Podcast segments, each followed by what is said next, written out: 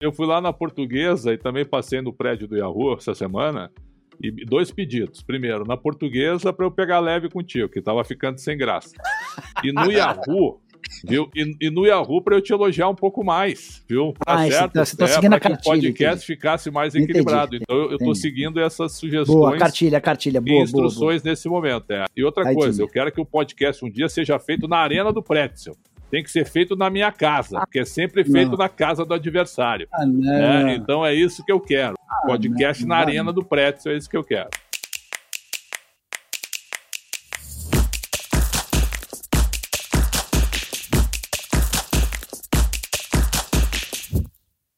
Olá, estamos começando mais um Segunda Bola, o podcast de esporte do Yahoo Brasil, especializado em futebol. Eu sou André Carboni, editor do Yahoo Esportes, e estou aqui para mediar essa discussão sempre muito quente entre os nossos blogueiros Jorge Nicola e Alexandre Pretzel. Sempre, sempre no top da imprensa esportiva brasileira. E aí, Alexandre Pretzel, tudo bem? Tudo tranquilo, meu caro André, mas hoje eu quero, quero dizer que esse podcast ele quebra barreiras e ele faz coisas inéditas, como por exemplo, hoje quem atrasou foi o senhor, o âncora do programa. Né? Então, uh, sempre há uma primeira vez, viu? Estamos juntos aqui, um grande abraço. Ixi, Mandei o link na hora, né, Nicola? Mas fazer o quê? É, ainda é, acho que, que eu é. atrasei. Vamos lá, vamos, vamos. Acho que quem nos assiste quer, gosta de jornalismo verdade, né? É, o, o link foi enviado por André Carbone às 2h10, horário em que a gente tinha previsto a entrada. Eu entrei às 2h10, ele também já estava às 2h10. Quem entrou com um minuto de atraso às 2h11 foi um gaúcho que eu não vou citar o nome. Aquele mesmo que disse que o Internacional seria candidato ao rebaixamento. A curiosidade é que o Inter hoje é vice-líder do Campeonato Brasileiro. Eu acho que isso mereceria um podcast, mas existem arrumações internas que impedem é, que a gente faça um podcast para tratar sobre o assunto. Mas eu não estou surpreso desse teu primeiro destaque, Nicola, porque tem um puxa-saco. É apenas isso que eu posso dizer. que que Mas o senhor não, se defendeu, né? O senhor falou que o Inter era candidatíssimo, candidatíssimo Sim. ao rebaixamento. Antes de começar Hoje o, time o campeonato, é vice... antes de começar o campeonato com aquele treinador medíocre né, que todo mundo viu. É só isso. Qual apenas isso. Medíocre? Vamos, Qual? O Alessandro, Alexandre Medina. Vamos, vamos aos o que tá, fatos. Tá, o que levou, o que levou o é, time ah, argentino ah, do Vélez é, à semifinal não, foi, da, da Libertadores. É, não, foi mas, ele que ele, levou, sim. Foi, foi mas, ele. Foi ele. Mas peraí. Te informa, o, o, meu garoto. Carbone, te informa, Carbone, meu garoto. O Carbone, é. o, Vélez, o Vélez chegou à semifinal com qual técnico? Foi com o Pretzel ou foi... Tudo bem, foi com Medina, mas era melhor não ter é, chegado, né? Tá aí, ó, mas, então, mas, isso aí. mas semifinalista, é ele, viu, ele, ele, é, ele é um resultadista. Ele acha que o é. Celso Rotti foi o campeão da América pelo Inter, que assumiu na semifinal. Ele acha é isso. Assim, ele acha o, isso. O, o Pretzel, é, não, a gente está dizendo do foco, mas essas pitadinhas são importantes. O Pretzel, no ano passado, ele fez uma série de previsões para o Campeonato Brasileiro num podcast de previsões. Depois estava se gabando do índice de acertos e tal. Agora, quando ele erra, e erra, mas não é que ele errou, ele errou redondamente. Ele disse que um time era candidato ao rebaixamento vamos e o Inter hoje é o principal perseguidor do pelo Palmeiras. Que eu sei, é, e pelo aí, que eu sei, vamos conferir e de novo aí, eu tô acertando a maioria. É, aí, Carbone, novo, aí Carbone, é. aí Carbone ele fala que não, que ser, que o técnico. Quando a gente faz previsões, a gente precisa prever se o técnico que é ruim vai cair, não vai, se há possibilidade. Ou não, Carbone, eu tô errado. Não, não. E, e, essa, e esse erro do Pretzel, apesar de ele, ele, foi o que, ele foi o que mais acertou no ano passado, entre nós três aqui. Mas o Pretzel também fez um negócio meio feio, que foi, pre, previu o Grêmio como candidato ao título no ano passado. Ah, e rebaixado. Não, eu, eu, eu, e o mundo. Né? eu e o mundo. Não, então, peraí. Nós dois então, não. Nós dois. Então, então, só, então, só, imagina então só para identificar. Então, só para só ratificar e para deixar bem claro.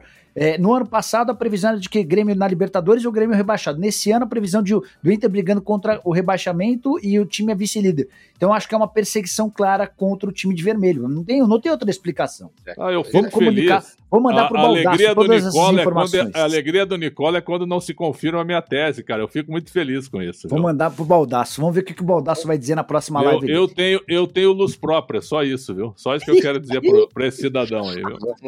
Vamos falar. Vamos Podemos falar. começar, vamos vai. Vamos pro já assunto. deixamos o cara nervoso, já, já, já conseguimos, Carbono. Bora é, lá, vai. Hoje vamos falar do tamanho dos estádios brasileiros e desse fenômeno da arenização. arenização. É, vamos aqui no, é, no, no. fim, a gente vai passar time por time. Mas antes eu queria é, falar de coisas mais gerais. Hoje, nove times da Série A do Campeonato Brasileiro jogam em estádios que foram usados para a Copa do Mundo de 2014, ou seja, são estádios modernos, né? Além desses nove, dois times jogam em estádios que foram construídos neste século, Palmeiras e Botafogo, né? o Allianz Parque e o Newton Santos. É, os outros nove times do Campeonato Brasileiro jogam em estádios antigos, mas que recebem é, reformas periódicas. Né? Para iniciar a nossa discussão, é, dois times paulistas, Corinthians e Palmeiras, eles são dois exemplos de geração de receita com estádios novos, mas principalmente, para o que interessa para a gente aqui, aumento de público médio com esses novos estádios. A média que, que que, que eles têm hoje, é, comparada com a do, do, do, do Paquembu e do velho Palestra Itália, nas, nas duas décadas anteriores, é pífia, né? E, e aquele público lá de Paquembu e de Palestra Itália é, deixava até a dúvida se valia a pena construir um estádio novo para esses dois clubes. É, eles aumentaram o preço do ingresso, aumentaram o conforto e a média de público aumentou também. Esse exemplo, Pretzel, ele, ele serve para todos os times? Olha, eu, eu acho que o fundamental primeiro é, é, é você ter, por exemplo, a tua casa, né? É, eu tenho notado, assim, em cima disso que você está falando, de arenas e de aumento de público e de, e de questão financeira também, mas eu tenho sido combatido, assim, principalmente pela torcida do Santos, por exemplo, né? Eu queria começar por aí, porque quando tu tem uma renda hoje, eu estou vendo as médias de rendas hoje do Corinthians, do Palmeiras e do São Paulo, pegando aqui o, a nossa região, é o próprio São Paulo, que barateia ingresso de vez em quando, na Copa Sul-Americana e na Copa do Brasil, ele chegou a fazer 6 milhões e 200 contra o Flamengo e chegou a fazer 5 milhões e 800 contra o Atlético Goianense. É, o Corinthians e o Palmeiras fazem uma média de 3 milhões de renda. E aí eu vejo o Santos fazendo uma média de 400 mil, com 11 mil pessoas, e achando que tá bom. Então eu, eu, eu, eu, queria mesmo é começar por aí, viu, André? Em cima disso que tu está falando, mas começar com essa disparidade de entender que hoje ter uma casa, né? Uma vez eu entendi, uma vez eu ouvi assim, ó, qual a garantia que tem você ter um estádio se você uh, se fator local não conta? Como assim não conta? Conta principalmente na parte financeira, né? Então eu acho que, que os três grandes de São Paulo aqui estão dando um grande avanço em relação a isso, ainda que o Corinthians ainda tenha que pagar é, questões relativas ao, ao financiamento do seu estádio né? ao mesmo tempo que eu vejo o Santos dramaticamente correndo atrás e de uma maneira realmente é, até certo ponto fraca, né? Tá pensando em jogar no Canindé agora para melhorar. Eu vejo também o Grêmio com problemas seríssimos de arrecadação, porque tem de novo a parceria com né, a, a arena do Grêmio, então o estádio não é do Grêmio. E vejo também, por exemplo, o, o, Atlético Paranaense com a força do seu estádio, quando o presidente Mário Celso Petralha disse, né, eu até cobrei dele, e o estádio, tem muita gente dizendo que o senhor não pagou. O estádio é a nossa grande fonte de renda, é o estádio mais barato do Brasil. Então, em cima disso que tu está perguntando, eu queria começar por aí, viu? A disparidade nas rendas e como é importante tu ter uma casa e um grande estádio hoje. Eu sei que o Nicola acha que o Santos só, só tem torcida para 13 mil pessoas. Né? Amigos meus e colegas meus entendem que o Santos não pode ter estádio com mais de 20 mil pessoas, porque não lota, porque a torcida do Santos é essa. Eu discordo, né? Então eu queria começar por aí. É, Nicola, e essa, esse, esse gancho do, do Pretzel é ótimo, é porque ele, ele vai pela linha do que, se você se basear em Corinthians e Palmeiras, se você aumenta o seu estádio e dá mais conforto, a média de público vai aumentar, como aumentou com esses dois. É, você acha que isso vale para todos os times? E se isso vale especificamente para o Santos também? Uh, vamos lá, começando com o exemplo do Corinthians, tem, tem um número que eu acho bem relevante, acho que a discussão começa a partir desse número. O ano de 2012 foi um ano mágico para o Corinthians, né? ano em que o Corinthians foi campeão mundial. É, a arrecadação do Corinthians com bilheteria em 2012 foi de 35 milhões de reais. O Corinthians já tem, na atual temporada, 74 milhões de reais de arrecadação com bilheteria. A previsão é de fechar o ano com 96 milhões de reais de bilheteria. Tá?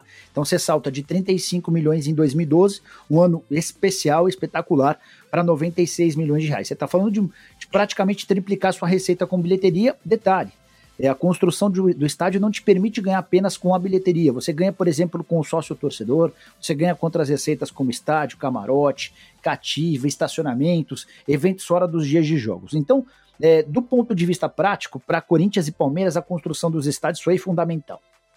Sua pergunta é outra, né? Sua pergunta é se, se essa discussão vale para qualquer clube. É, o Santos precisa de um estádio novo, o Santos precisa de um estádio reformado, o Santos precisa de um estádio moderno, até porque o Santos tem hoje algo que nem todos os clubes vão ser capazes, que é a, possibilidade de atrair turistas.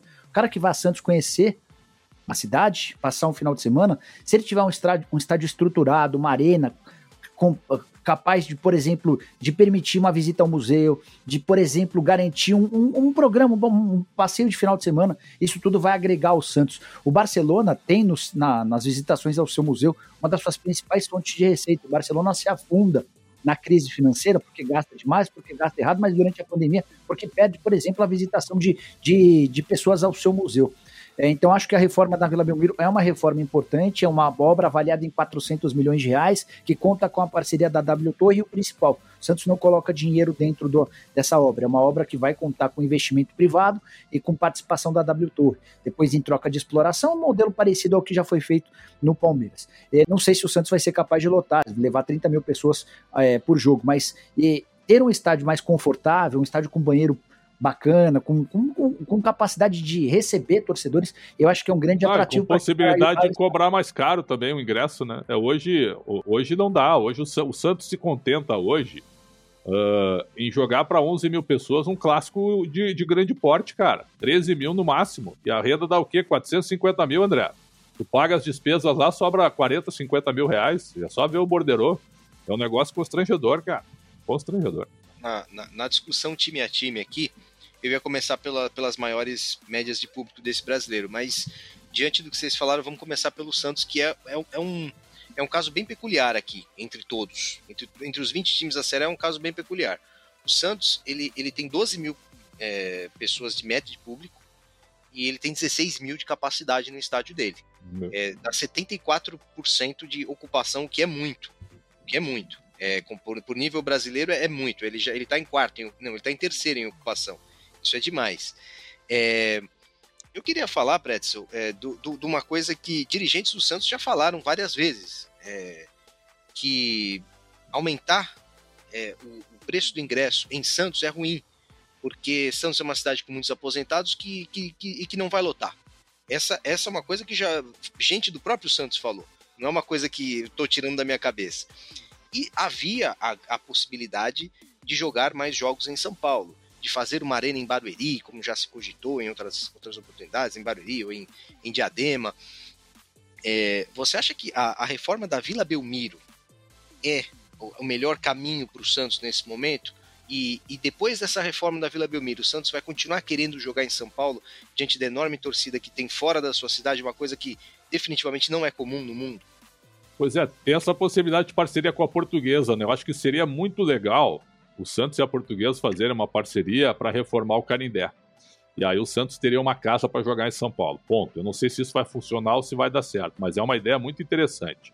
Segundo, se a W Torre fizer esse projeto que a gente está vendo aí nas redes sociais, que o Nicola acabou de dizer, o André, o Santos tem capacidade de lotar o estádio toda hora, sim.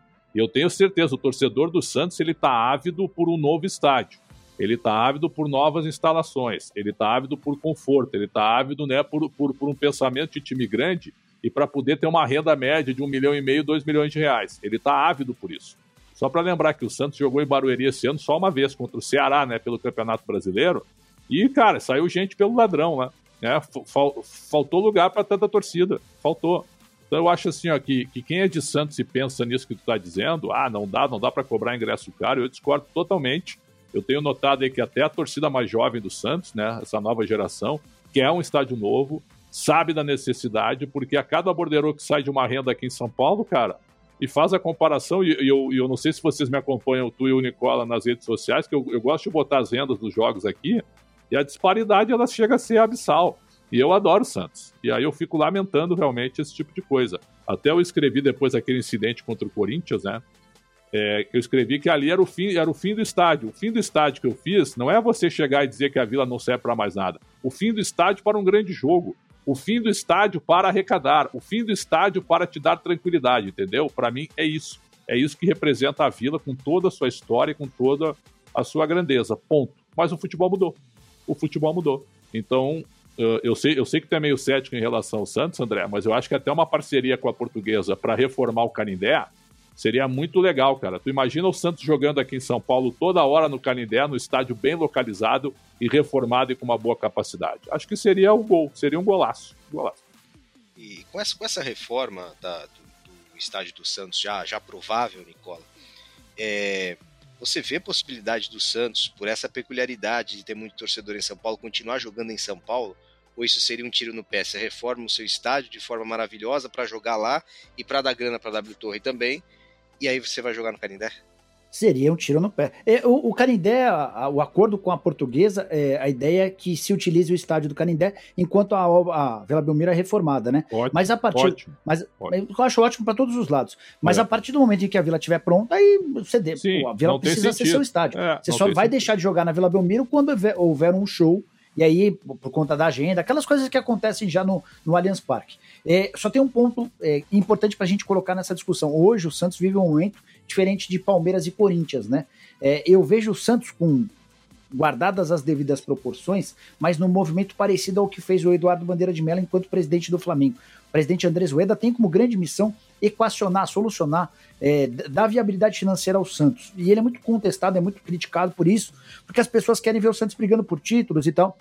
E a realidade do peixe nas últimas competições é sempre brigar contra o rebaixamento. Isso é reflexo do investimento pequeno no futebol porque o Rueda quer colocar a casa em ordem. Até estava conversando com ele coisa de três dias atrás e ele estava falando que a dívida atual do Santos hoje é de 421 milhões de reais, dívida que já beirou 700 milhões de reais. Então, o Santos de fato tem conseguido equacionar suas contas. Só que diferente, por exemplo, do Flamengo, que tem 40 milhões de torcedores de enorme capacidade de geração de receita, o Santos tem uma das maiores torcidas do país, mas bem distante da do Flamengo. Então, a sua capacidade de engajar, de arrecadar é menor, o processo de recuperação é maior. O torcedor do Peixe vai precisar ter paciência e vai precisar embarcar nesse projeto de construção do estádio para que a nova arena tenha viabilidade em dias de jogos, para que o, o Santos consiga manter essa capacidade de ocupação perto de 75%. E, o segundo time que a gente vai falar aqui é o primeiro em, em média de público no Brasileirão, é o Flamengo. É, esse vale a pena nos debruçarmos também sobre o Flamengo. O Flamengo tem uma média de público de 55 mil pessoas num campeonato brasileiro é, no qual é, esperava-se que ele fosse brigar pelo título e ele está um pouco distante da liderança. Ele está a oito pontos da liderança. É, por, que é importante esse detalhe? Porque um torcedor que está com a expectativa do título e está lá, começou 10, 15 pontos atrás do seu principal rival para esse título, é, a torcida não, não vai tanto no estádio. E só que mesmo assim o Flamengo tem 55 mil pessoas de média num estádio, que é o Maracanã, que cabe 78 mil, é, tem 70% de ocupação, que é uma coisa boa, é, mas o presidente Rodolfo Landim diz que o Flamengo quer construir seu estádio lá naquele terreno no centro do Rio, que pertence à Caixa Econômica, e que faria um estádio para 100 mil pessoas. É, 100 mil pessoas é difícil, é, é, difícil pensar num estádio para 100 mil pessoas, até questão de visão, é, questão arquitetônica é, é muito complicado o cara que está lá no topo, tipo, lá no topo do Camp Nou, não dá para ver legal o campo. Não, não, é muito, não é muito bom. Pretz, o que, que você acha do estádio para 100 mil pessoas que o Landim quer? É, e, se, e se a ideia dele é, se torna um pouco mais viável é, e um pouco mais simpática quando falamos que o Flamengo quer aproximar novamente o público pobre do estádio, quer ter uma geral, quer ter torcedor em pé, tem que mudar levemente a lei, mas, por exemplo, em Minas já pode fazer isso. O que, que você acha? Eu acho que a, ideia do tamanho do, do, clube é compatível com o tamanho do clube, com a possibilidade de você colocar, sim, um público espetacular. Porque o Maracanã ele tá lotado, né? Mas ele virou um estádio elitista. Eu sou do tempo do Maracanã da geral, né? Que ali você via o povo realmente, a torcida lotando. Tinha até aquelas cadeiras azuis no segundo anel, não sei se vocês lembram. Ali se misturavam torcedores de vários times ali. Não tinha problema nenhum você assistir jogo, até era uma modalidade carioca, né? Não tinha problema você ter a torcida mista ali naquelas cadeiras azuis acima da geral. Então eu acho que o presidente Landim, é claro que ele, ele jogou um pouquinho para a galera, vamos fazer um estádio para 100 mil pessoas, aí eu concordo contigo. Se tu fizer um estádio para 100 mil, como é que tu vai enxergar o jogo, né? Como é que tu vai, tu vai ter acesso, por exemplo, é, tu vai ter que ter três andares, evidente. Não tem como fazer 100 mil lugares num, num andar só, ou no máximo com camarotes. Então, realmente me parece assim uma ideia extravagante, mas que há que há público para isso, para consumir jogos do Flamengo, eu entendo que sim. Se houver uma viabilidade de você transformar o teu local num local acessível para todas as esferas e com a possibilidade de você ver o jogo de uma maneira interessante, eu acho que não tem problema nenhum fazer. O Flamengo tem potencial de torcida e de consumo para isso aí. Os torcedores dos outros clubes me cobram, né? Alguns até reclamam, mas eu tenho, eu tenho a minha visão há um tempão já, né, cara? É que o Flamengo, o Flamengo era para ser o Manchester United brasileiro. Era para mandar no futebol brasileiro. Por algumas questões que a gente já sabe de administrações péssimas, o Flamengo ficou um pouco para trás. E aí recuperou. Recuperou com o Eduardo Bandeira de Mello, que o Nicola fez essa citação. Mas o Flamengo, assim, em termos de consumo, de mídia, de potencial financeiro, de venda, eu acho que é o maior clube do Brasil. O que você acha desse estádio faraônico que o Flamengo quer, Nicola? Na teoria é bom, a essência é bacana, a ideia é espetacular, é permitir que, que o torcedor de menor capacidade financeira volte ao estádio. Na prática, não me parece muito real. É, a começar pelo custo. Por exemplo, as primeiras informações que foram vazadas pelo Flamengo imaginavam um custo para a compra do terreno de 400 milhões de reais e uma obra de 500 milhões de reais. É só citar ou, ou, pegar todos os últimos exemplos de estádio você vai, você vai chegar à conclusão de que com 500 milhões de reais você não constrói nem metade do estádio que o Flamengo pretende. É, a obra do estádio do Atlético, um estádio para 46 mil pessoas, ela hoje está chegando em 926 milhões de reais.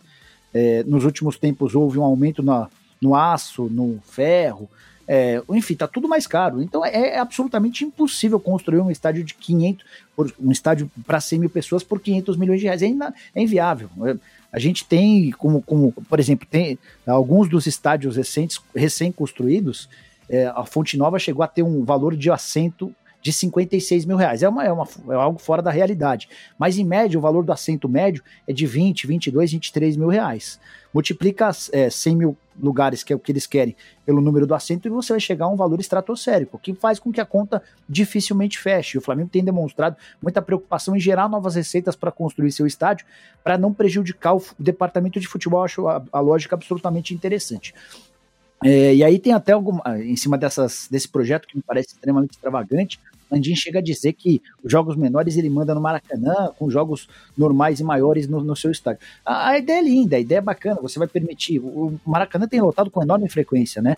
Mas eu não sei até que ponto é, você ter um estádio para 100 mil pessoas se tornaria viável com o Campeonato Carioca, com competições menos importantes. Eu acho que um estádio para 70, 80 mil pessoas seria legal. E até queria acrescentar uma informação antes de devolver a bola para vocês. É, é importante contar que o Corinthians hoje discute se aumenta ou não o seu estádio. A capacidade do estádio do Corinthians está na casa dos 45 mil lugares, né? Discute se, se aumenta para 60 ou 65 mil. Eu ouvi de uma pessoa que até outro dia participava ativamente das grandes decisões do, do Corinthians, que a, a construção dessas arquibancadas para aumentar a capacidade faria com que o Corinthians aumentasse em mais 20 anos o pagamento do financiamento do estádio. É, agora que, enfim, conseguiu-se uma, é, uma logística. Pesado, hein? Engenharia financeira para viabilizar o estádio, você vai, você vai embutir é. tudo isso com custo de manutenção que fica mais alto, sem a garantia de que você vai ter o estádio lotado sempre, enfim. É, o Corinthians, é, por mais que o Corinthians diga que estuda, a, a percepção que eu tenho é de que o Corinthians está desistindo do projeto. E aí o Flamengo vai, vai fazer um estádio para 100 mil pessoas, enfim.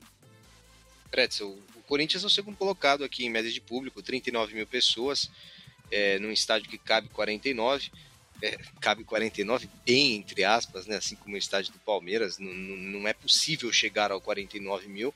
É, pela, por questões de segurança da torcida visitante, por causa dos camarotes que nunca, nunca se lotam, afinal são por convites.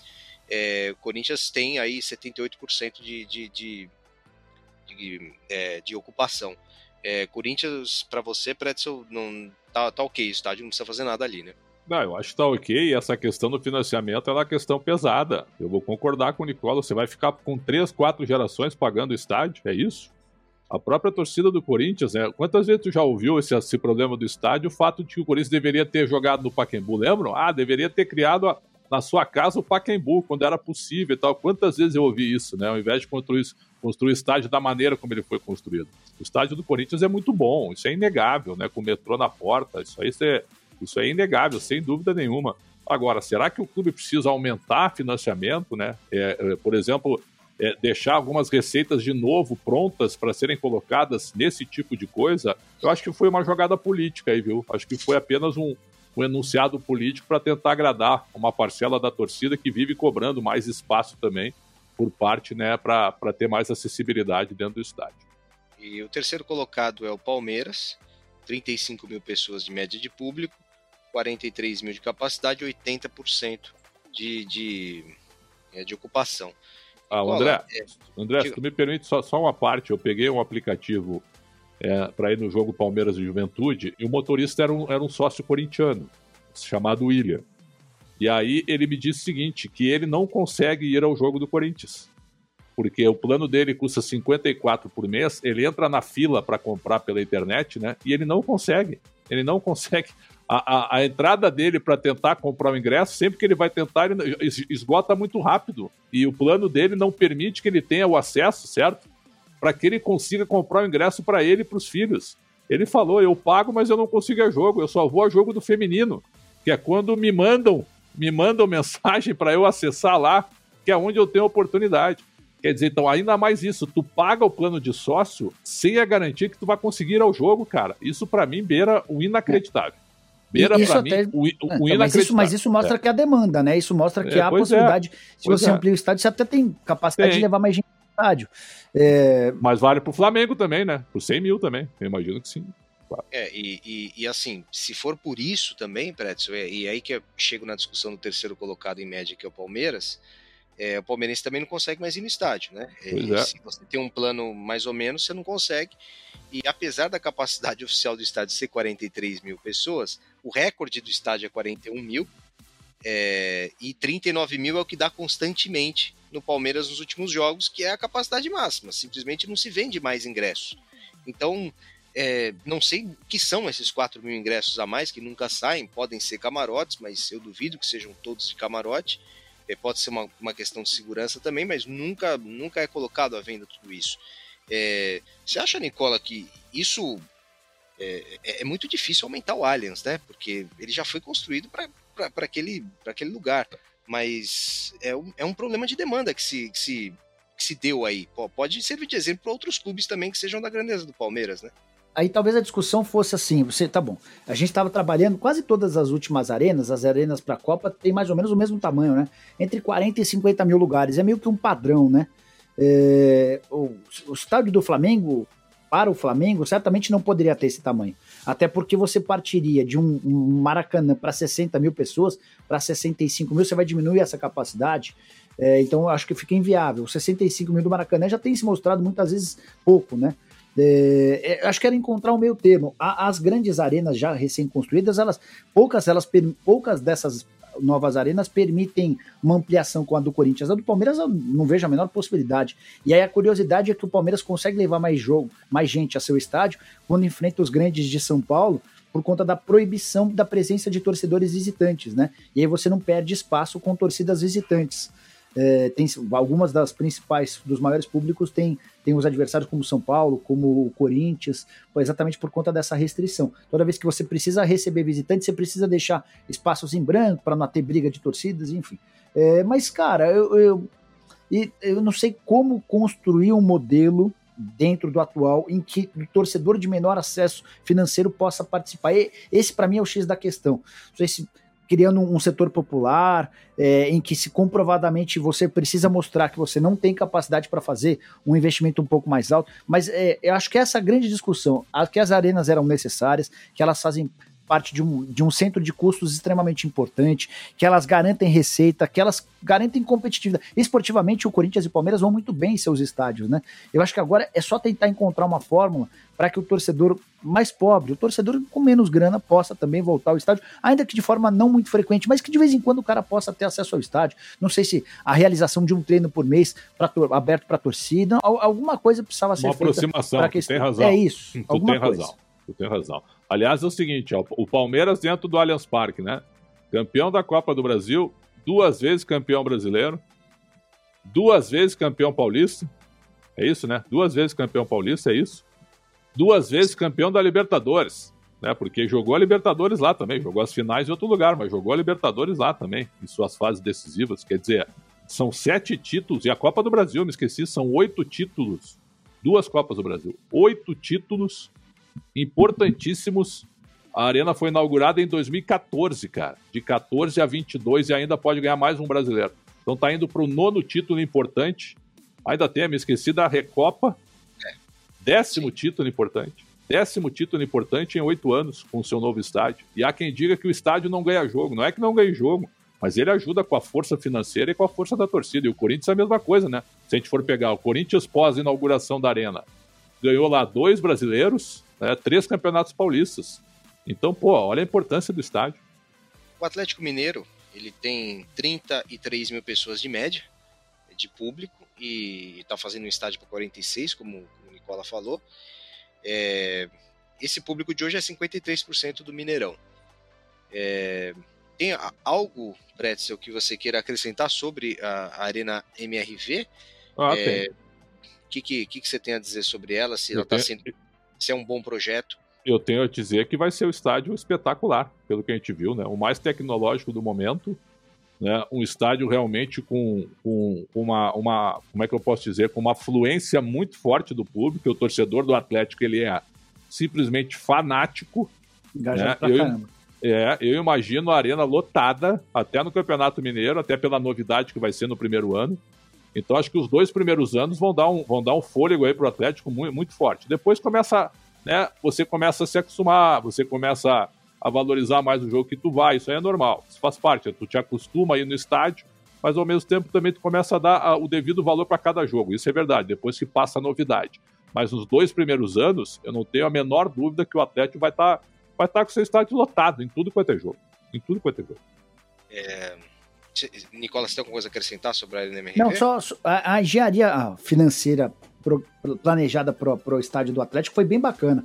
Porque, por exemplo, ao contrário do estádio do Corinthians, que contava com a capacidade de faturar é, dinheiro a partir de bilheteria, a do Atlético não. É, embora algumas coisas tenham saído do controle, né? Por exemplo, é, só em contrapartidas, a Prefeitura de Belo Horizonte exigiu obras que totalizam 150 milhões de reais. Um estádio avaliado inicialmente em 410 milhões, você ter contrapartidas de 150 milhões, é, demonstram que não foi só uma decisão técnica, né? Passa pela política, o prefeito de BH, o Alexandre Calil, é, isso não sou eu que estou dizendo, sou qualquer dirigente do Atlético com quem você conversa, existe essa lamentação. Em contrapartida, só para vocês entenderem, ah, você vai construir um estádio, você vai prejudicar o trânsito, então você precisa gerar obras de infraestrutura, ah, você vai desmatar tal quantidade, você vai precisar replantar é, determinada quantidade de, de, de, árvores, enfim. E esses custos de contrapartidas elevaram a obra em 150 milhões de reais. O, o Atlético também reclama da demora na liberação de licenças, né? Isso adiou muito o projeto e, para piorar, é, uma série de coisas ficaram mais caras durante esse período de pandemia. Mas, apesar disso, eu não tenho a menor dúvida de que a, a construção do estádio do Atlético vai permitir ao Galo mudar de patamar financeiro. A estimativa atual é de geração de receita de 115 milhões de reais por temporada. E, e o Pretzel tocou num ponto importante, a tecnologia. Os caras investiram bastante em tecnologia, então vai ser um estádio diferente também por isso. Seguindo aqui a lista, bom, Ceará e Fortaleza, eles têm a média de público muito parecida, né, no, no Castelão, 30 mil e 29 mil. É, um estádio que cabe 63 mil, né? É, sei, Aí tu tem que melhorar o estádio. Melhorar o gramado e o estádio. Eu acho que essa, é, esse é o grande lance, né? Porque é. é a capacidade tá boa, né? É pra, pra Não, eu, eu, é, é, eu, talvez aumentar um pouquinho o preço, talvez. Mas é, mas é, mas é, uma, é uma coisa delicada, né? Porque talvez a capacidade financeira do torcedor não seja tão grande. Mas esses, esses dois times são muito bem organizados, eles têm poucas dívidas, eles fazem sucesso, não é à toa, é fruto de, de ótimos profissionais. O Marcelo Paz à frente do Fortaleza e o Robinson de Castro, presidente do Ceará, são muito bons, eles estão entre os melhores do país. É, até por isso, é, eles não, não, não precisaram recorrer a SAFs como forma desesperada, como em relação a Vasco, Cruzeiro e Botafogo. Mas é, talvez o próximo passo seja aumentar um pouquinho o valor do ingresso. Sei que o torcedor vai ficar bravo comigo, mas é para que você possa transformar toda essa capacidade de vontade do torcedor também em mais receita. O, o Fluminense olha, tem uma média. Olha, atenção, viu? Nesse momento que a gente está gravando aqui, o, o, o assunto não tem nada a ver, nada a ver com, com torcida, mas um pequena parte de informação no podcast, tá? O Lisca acaba de ser demitido pelo Santos. É um negócio Eita. realmente. O Santos é um. A gente estava falando da vila e da gestão. E aí eu quero dizer o seguinte, ó. É, o presidente Rueda é um fenômeno, cara. É difícil trabalhar ele, com o Rueda, tá, cara. É, ele tá indo é pro sétimo técnico em 20 meses, cara. Não, sétimo sem contar os executivos. 20... É, Edson, sem contar os seis executivos. executivos seis executivos e sete técnicos. O Lisca. O, ele acabou de dizer semana passada que o Lisca ia estar com ele no ano que vem. Planejamento para 23, que o planejamento estava é. sendo tocado a quatro mãos. Gente do céu, cara. Me desculpa, mas, porra. Não tem estádio que dê jeito aí. O, não tem. É bom, bom, bom, não, tem, não tem, não tem. O, o, Fluminense tem, tem uma média de público de 30 mil pessoas para uma campanha boa que ele faz. É, no Maracanã, que, que cabe muito mais do que isso. É, é algum papo no Fluminense de construir um estádio próprio? Ou, ou não, é, é hoje, hoje, uma das, hoje uma das discussões no Fluminense é se vale a pena ou não se transformar numa SAF. É, ao contrário do Flamengo, que é, é assim, hoje a gente tem cinco times radicalmente contrários à ideia da SAF. O Flamengo e os quatro de São Paulo, né? O São Paulo, o Corinthians, o Palmeiras e o Santos, né? Alguns já declararam de forma aberta, outros é, fazem de forma mais é, menos declarada, mas o, o, Fluminense estuda, namora, cogita a possibilidade de, no futuro não muito distante, se transformar numa SAF. Sobre construção do estádio, não faz parte do projeto. O Flu e o Flamengo estão numa licitação que vai acontecer agora no mês de outubro em relação ao Maracanã, uma nova licitação para que vai, vai permitir a concessão do estádio pelos próximos anos. E o Flu está muito empenhado em continuar com o estádio do Maracanã. Não sei se vale a pena para o Fluminense se meter num, num projeto como esse, porque de fato a presença do torcedor é muito boa nessa temporada, mas para mim está muito associado ao momento do time, que joga bonito, que joga, além de jogar, além de ser competitivo, o Fluminense joga bonito. Então dá gosto de ver. E um pouco mais embaixo, aí já em outro patamar de público, né? A gente está falando de 29 mil do Fortaleza. É, Inter e Curitiba tem 21 mil de, de média de público é, em estádios bem maiores que isso, né? O Inter, o Beira Rio tem capacidade para 50 mil pessoas e o Couto Pereira 40 mil pessoas. Esses dois também é, não, não, vejo é, que, que, devam fazer alguma construção de estádio no, no, momento, né? O Inter muito menos que, que é um estádio é novo. Né? Agora vamos para o Botafogo, que tem 21 mil pessoas de média de público, é, não dá nem 50% do que cabe no Newton Santos mas o John Textor quer mais. Já, já, já houve mais ideias aí. É, queria saber para vocês o que, que qual seria o melhor caminho para o Botafogo? Simplesmente continuar no Newton Santos como ele é hoje, é, fazer a reforma do Textor que ele quer tirar a pista olímpica, fazer uma nova arquibancada ali, é, ou se não, construir um estádio em outro lugar. O que, que seria mais viável para o Botafogo? E, e, se ele pode reformar desse jeito, né? Porque o estádio é de uma concessão. Primeiro eu tenho notado assim, eu não sei se vocês concordam, uma certa arrogância do Luiz Castro e do próprio John Textor, né? Achando que com uma varinha mágica ia transformar o Botafogo. A situação do Botafogo é dura. É, não há estádio que sobreviva a mais um rebaixamento, né? Eu acho que o Botafogo não vai cair, mas o time tá esquisito, porque chegaram vários jogadores a cada mês, né? A gente falava aqui sobre isso, né? Cada semana, cada mês chegando dois, três jogadores, e o treinador não parece empolgado. O treinador acha que ele tá ele tá treinando lá o, o, o Girona, né? E que se ele terminar, é, e que se ele lutar para não cair, tá tudo bem, né? Só que aqui é diferente. O Botafogo é um grande clube, o Botafogo é gigantesco e pelo investimento não pode cair. Eu acho que o engenhão, o Newton Santos, como querem dizer, né? O próprio Textor falou, estádio com pista atlética não se comporta mais. Então eu tô curioso, né, para ver o que, que ele pretende fazer, porque é um estádio distante é um estádio bom para nós trabalharmos. Eu já fui lá uma, várias vezes, né? Para a imprensa trabalhar é um bom estádio. Agora, para acesso do torcedor e para acomodação também, viu, André? Acho que precisaria mais uma vez de uma reforma. O que, que você acha, Nicola, do, do Nilton Santos? Ah, talvez, talvez falte um pouquinho de foco nesse sentido para o Textor, porque assim, é, os, os projetos. Eu, eu, eu, concordo com ele em relação à ideia da, da, da, pista de atletismo, né? Ela torna tudo, ela torna a arena muito distante, o torcedor é, com menos participação. Eu acho que, acho que esse é um episódio importante. Só que tem uma série de causas e, e necessidades urgentes em relação ao estádio, né? Por exemplo, o Botafogo precisa de um centro de treinamento adequado. O próprio Textor chegou a dizer que o centro de treinamento das categorias de base do Crystal Palace é bem melhor do que o centro de treinamento profissional do, do Botafogo. É, e esse é, um, esse é algo que atinge o elenco de forma diária, né? Então, é, vamos trabalhar com prioridades. Quais são as prioridades? Ah, do treinamento, vamos melhorar? é, categorias de base vão melhorar, no momento seguinte pensar em, em, um estádio novo, construir um estádio novo. Eu também não sei se há necessidade de ter um estádio novo, né? É, porque o torcedor do Botafogo não é um torcedor extremamente presente. Eu não sei se o, tá se o Botafogo tiver. Ele tá indo. Ele tá eu, eu, eu, acho, eu é. acho que está sendo muito empurrado por todo o investimento Sim. que está sendo feito. Mas eu não Sim. sei se vale a pena construir um estádio novo, Précio. É, abrir mão do Newton Santos e, e gastar um bilhão de reais para construir não, um também. estádio. Não, eu Entendeu? concordo contigo. Eu não sei se vale a pena. É, aí talvez valha mais, valha mais a pena pensar em, em diminuir, em acabar com a pista de atletismo e criar um, um anel inferior para aproximar a arquibancada do campo, só que aí talvez o estádio fique ainda maior, eu não sei. Eu, eu acho que há causas mais urgentes para serem resolvidas no Botafogo. Não, não acho que vale a pena construir um estádio novo para o Botafogo. Sem contar que o Botafogo é, paga, paga um troco de pinga ali pela concessão Sim, do, do Santos, mínimo, né? custo, custo básico. É.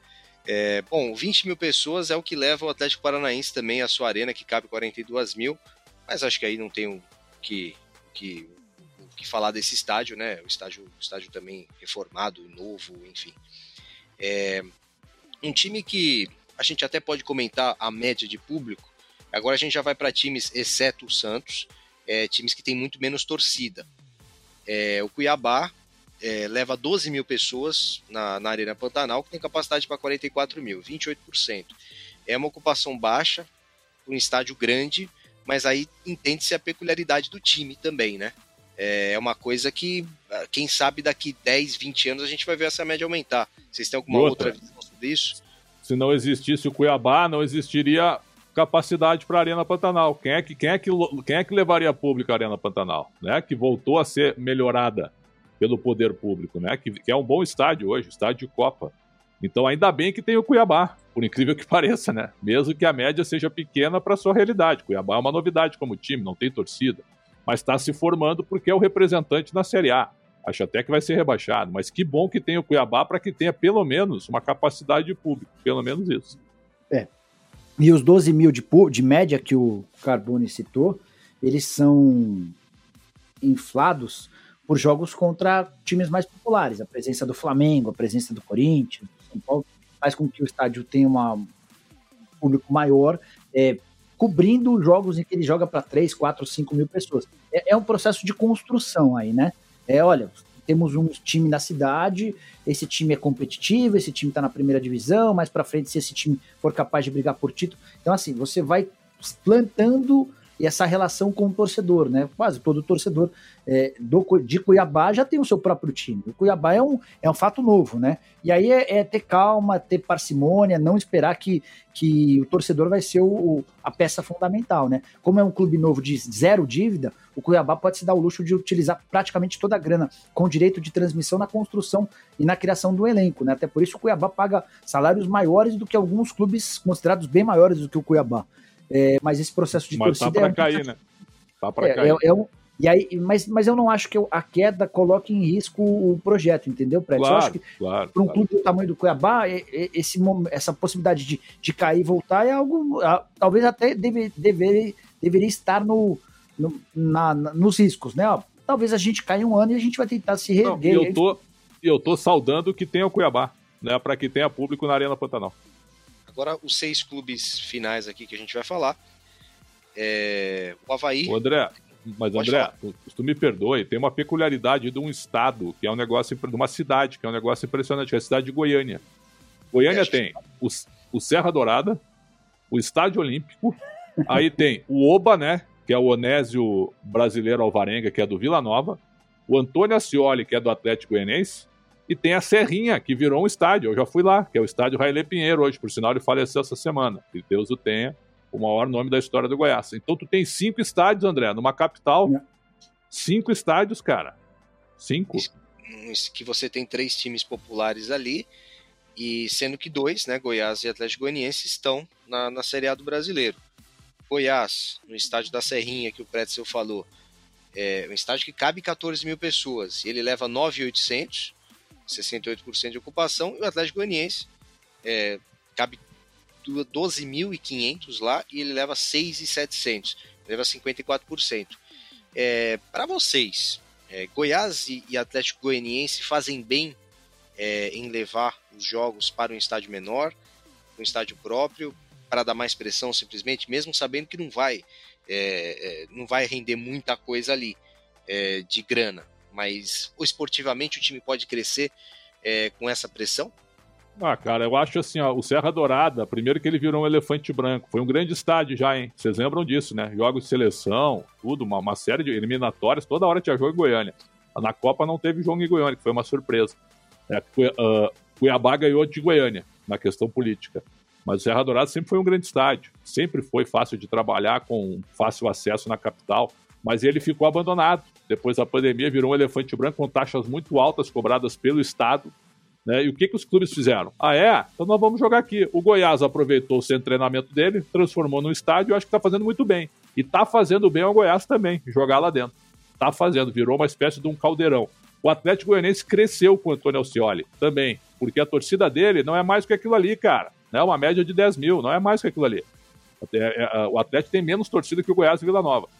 É, e o Vila Nova está tentando ao tempão voltar para a Série A, não consegue, mas ainda tem a sua torcida e resolveu reformar o seu pequeno estádio também para fazer o mesmo modelo do Goiás e do Atlético. Eu acho que os três estão corretos aí. Eles não têm potencial para lotar um Serra Dourada, a não ser que tu chegue numa semifinal de brasileiro, como o Goiás chegou em 96, aí sim, né, contra o Grêmio, mas isso aí é ocasional, né? A história deles não mostra isso. Então acho que eles estão certos, André, em cada um jogar dentro da sua casa.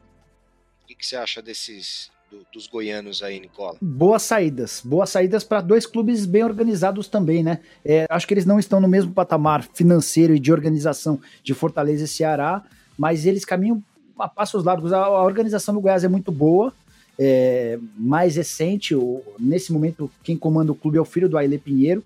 É, já o Atlético Goianiense é comandado já há algum tempo pelo Adson Batista. Acho, acho até que o Atlético Goianiense cai esse ano mas cai depois de vários bons anos, né? Com, com trabalhos legais, com o time. Pô, o time foi. Esteve perto de uma final de Sul-Americana. Não, não, não é pouca coisa, não. Também esteve perto de uma semifinal de Copa do Brasil, né? É, depois de vencer São Paulo e Corinthians em casa por dois gols de diferença, acabou não conseguindo, talvez até pela, pela falta de experiência do elenco, segurar essa vantagem nos jogos em São Paulo. É, e aí a curiosidade é que o campeonato é tão disputado que o Atlético corre sério risco de cair. Mas são estádios é, adaptados à realidade dos dois clubes. E é uma coisa bem importante. Dois ótimos gramados, né? O, o do Goiás é espetacular. Isso é muito importante. A gente precisa da padronização. É, a, gente precisa de ter, a gente precisa ter gramados cada vez melhores. E, e, a gente consegue constatar isso, especialmente no estádio do Goiás. O Serra Dourada vai ficar refém ou restrito para jogos de maior apelo, de decisões estaduais, enfim. Faz parte também, né? O Paquembu, que foi uma das, uma das maiores arenas do futebol paulista, o Pacaembu está correndo sério risco de, de deixar de existir.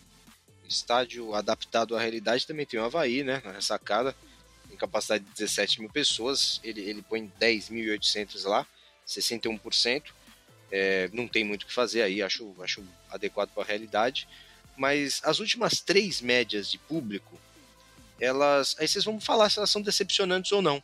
É, o Bragantino 4.900 pessoas, num estádio que cabe 15 mil, na Bia Bichedi. É, 4.900 pessoas para o Bragantino, é, numa Série A de Campeonato Brasileiro, é, vocês acham que Bragantino tem que criar torcida com a Red Bull? Muito ou, difícil. Muito ou isso está tá restrito, porque Bragança não é uma cidade pequena, né? É. é mas mesmo assim, o que, que, que, você acha, Brett? Muito difícil. Hoje, para mim, o Bragantino, entendo que eu vou dizer, é um time pequeno. Segue sendo um time pequeno com uma gestão grande. Entendo o que eu estou dizendo. Ele tem dinheiro e estrutura por causa da Red Bull, mas ele é um time pequeno. E o potencial de torcida dele é esse aí. Acho muito difícil crescer a torcida. Mas muito difícil. O bom é para a cidade e para a região. Tem um clube forte ali em condições de realmente arrebentar. Inclusive, né, o novo centro de treinamento deles para a base é um negócio assim de base profissional. É um negócio espantoso, né? Vem aí um, um arrasa quarteirão em relação à gestão e estrutura novo centro de treinamento é um negócio de bota primeiro mundo nisso.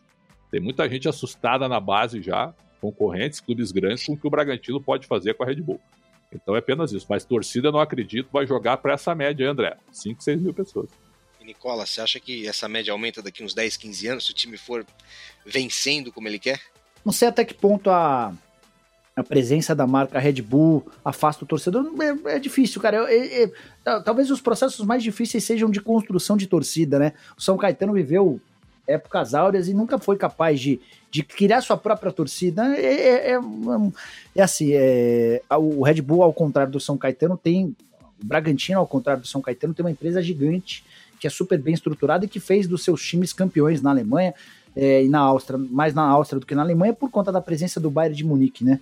Eu até acho que o, que o Bragantino vai se tornar um time para brigar por títulos num futuro não muito distante, coisa de 5, 10 anos.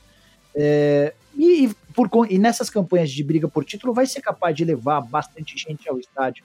Mas eu não sei se numa cidade de Bragança, muito próxima de São Paulo, com os torcedores já absolutamente é, de, tendo escolhido o Corinthians, o Palmeiras, o São Paulo, o Santos, se vai ser possível criar uma, uma torcida legítima, uma torcida prioritariamente de torcedores do Bragantino, mas é, quando o pessoal da Red Bull comprou o clube já sabia disso, né? E comprou pela, pela possibilidade de estar em São Paulo, comprou pela dívida pequena do Bragantino e comprou para fazer desse clube um clube capaz de revelar jogadores e vendê-los. Ou se não revelar, mas contratar jogadores mais baratos e depois negociá-los. Alguns dos últimos exemplos comprovam que a tese tem dado certo. Claudinho foi comprado por 2 milhões e meio de reais e foi vendido por mais de 100.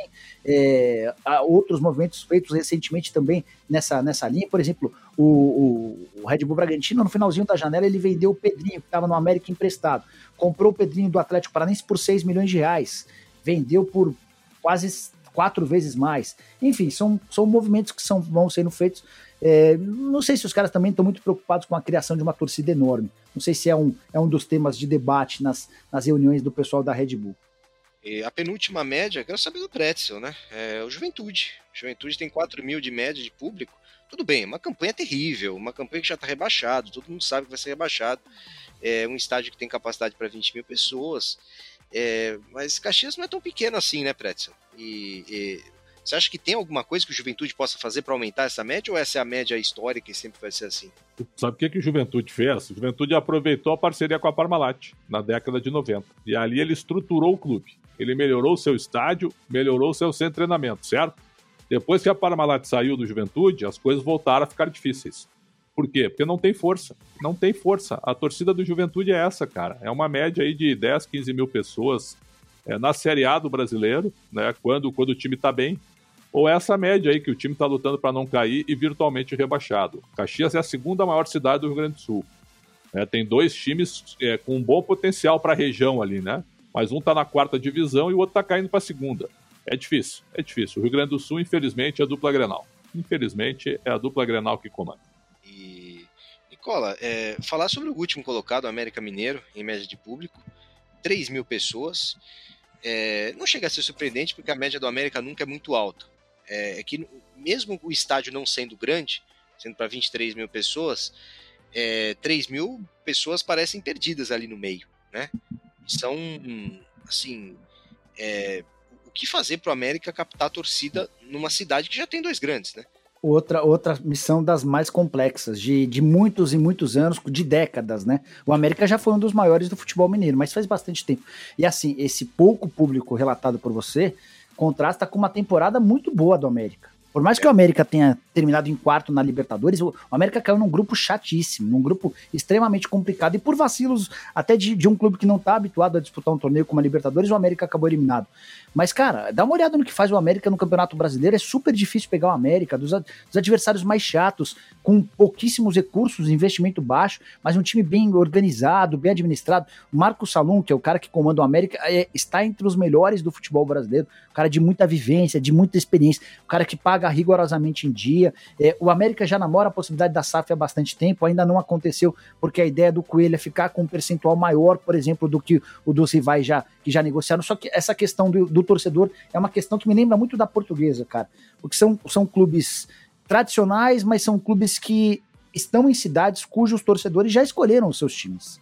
E isso não, não é revertido da noite para o dia. Não, não, é, não é uma ou duas boas campanhas que vai fazer com que o América se torne um clube popular. É, se, haveria necessidade de anos e mais anos de conquistas, enfim. É, o, o, América precisa saber disso e precisa lidar é, com a pouca presença de torcida e todas as consequências, como repercussão menor, como menos bilheteria, como menos sócios torcedores, e precisa levar essa história, precisa é, ignorar essa história e tentar focar em outras fontes boas, criação de categorias de base, o América revela bastante jogador, enfim. Mas é, apesar do pouco público, o América consegue ser extremamente competitivo. Bem legal o trabalho do América. Tenho gostado bastante. Bom, agora vamos para as considerações finais. Já falamos bastante aqui de cada time, né? E eu, eu posso considerar aqui o Nicola, o Nicola como um arenista e o, e o Pretzel como um estadista. Isso, boa. Que gosta de estádios. É mais tradicionalista. Considerações finais de Jorge Nicola. Não, eu só vou aproveitar essa consideração. A gente falou bastante sobre 56 minutos sobre o tema, então eu vou aproveitar só para chamar a atenção de vocês que estão com a gente até agora, como Alexandre Pretzel concordou comigo nesse programa.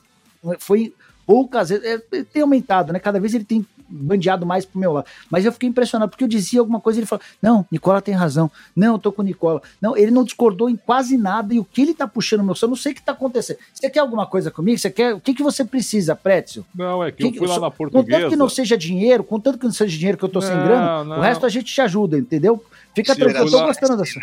de Alexandre Prétio é, Eu fui lá na portuguesa e também passei no prédio do Yahoo essa semana. E dois pedidos. Primeiro, na portuguesa, para eu pegar leve contigo, que tava ficando sem graça. E no Yahoo, viu? E, e no Yahoo para eu te elogiar um pouco mais, viu? Tá ah, certo? Você tá, tá é, para que o podcast entendi. ficasse mais equilibrado. Entendi, então eu, estou seguindo essas sugestões. Boa, cartilha, cartilha, boa, e instruções boa, boa. nesse momento. É. E outra coisa, eu quero que o podcast um dia seja feito na Arena do Pretzel tem que ser feito na minha casa, porque é sempre feito não. na casa do adversário. Ah, né? Então é isso que eu quero. Ah, Podcast não, na arena do Pretzel, é isso que eu quero. Que que é Pretzel, isso, Pretzel ele encampa um espírito Abel Ferreira contra tudo e contra é isso, tudo. Isso, isso, isso. aí. Obrigado, Pretzel. Obrigado, Nicola. Obrigado a você que viu ou ouviu o Segunda Bola. Até a próxima semana. Valeu!